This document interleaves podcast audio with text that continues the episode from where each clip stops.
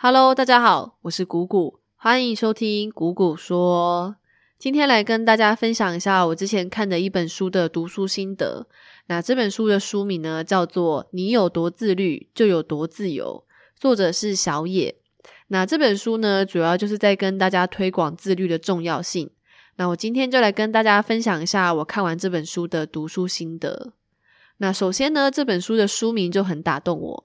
你有多自律，就有多自由。这个标题下的很有 power，而且我一直以来其实都蛮喜欢这种充满正能量的书。那翻开这本书之后呢，其实它的内容跟我想的有点不太一样，因为我以为它是那种会教你怎么自律，或者说会归纳出要自律的话，你应该要做哪些事情的书。结果完全不是，它是里面有很多的小文章。那这些小文章呢，都是透过一些例子去传达说自律可以让我们变得更好的这个概念。所以我觉得这本书比较算是一本启蒙的书吧。你在阅读的时候呢，就可以感受到作者是真的很苦口婆心的在告诉大家自律的好处。那当你看完了这一本书，有了想要自律这个想法之后，你可以再去看其他的书，去学习自律的方法。比如说原子习惯啊之类的，去培养一些好的习惯出来。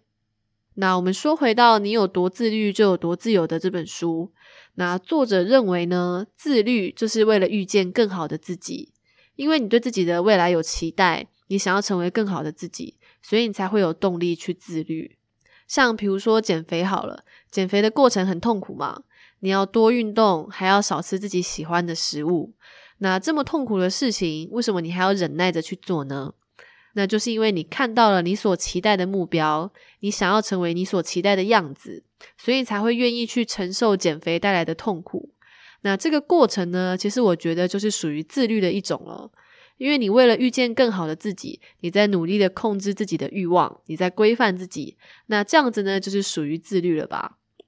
所以我觉得自律它只是一个过程。重点是你想象中的更好的自己是什么样子？像有的人觉得更好的自己是肌肉很多很壮，所以他就会努力的去健身房健身，然后去忍耐着这个减脂的过程。那有的人觉得呢，更好的自己是可以出国工作，所以他就会努力的用下班时间还有周末去准备英文。那有的人呢，可能觉得更好的自己是有房有车，财富自由，那他可能就会去拼了命的工作。或是说去兼职赚钱，或是研究股票之类的。所以呢，在做任何的自律之前，你得先在心中定定一个目标，然后你才需要透过自律努力的去达成那个目标。那当你心中有了目标，你才有办法去熬过自律过程中所带来的那些痛苦。那我觉得呢，我应该算是一个蛮自律的人，我会努力的为了我想达成的事情而奋斗。比如说，我可能会想要让技术变得更强，所以我就会花很多的下班时间去研读技术相关的书。那你可能会问说，上班已经很累了，下班还要看书，你不累吗？其实我跟你讲，真的很累。但是因为我心中有想要达到的目标，就是我想变得更强嘛，所以就算下班念书很累，我还是会努力的去前进。但比如说健身好了。因为我不是一个很喜欢运动的人，那我也没有想要特别好的身材，所以你如果叫我每天去运动的话，我可能坚持个三天就放弃了。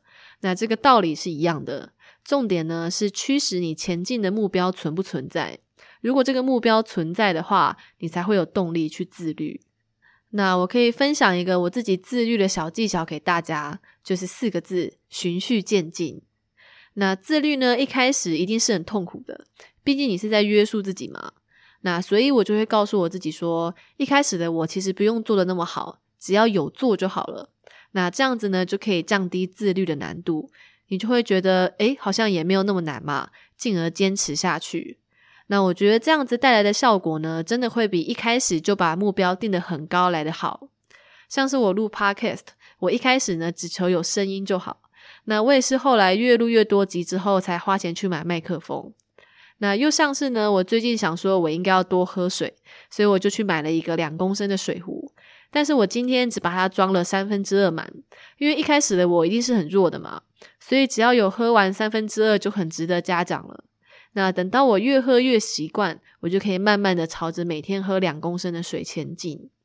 所以当我准备要开始进行一件事情的时候，我会刻意的将难度调低。让我入门起来比较不会那么痛苦，这样我才会有更大的几率坚持下去。不然，如果你一下子就要我喝两公升的水，我可能会努力坚持个几天之后就饱受挫折就放弃了。那这样子呢，反而会无法成功的自律下去。所以说，如果你们也想要让自己自律的话，你们可以考虑像我一样，一开始先调低难度。那等到你比较上手了之后呢，再逐渐的去调高难度。这样子呢，你可能更容易的坚持下去。总之就是把握循序渐进这四个字就可以了。好啦，那这一集就聊到这里。那喜欢我的话，可以订阅我，也可以到我的 Facebook 粉丝专业苦苦说按赞追踪。有问题想问我的话，也可以私讯粉丝专业哦。那我们就下一集见啦，拜拜。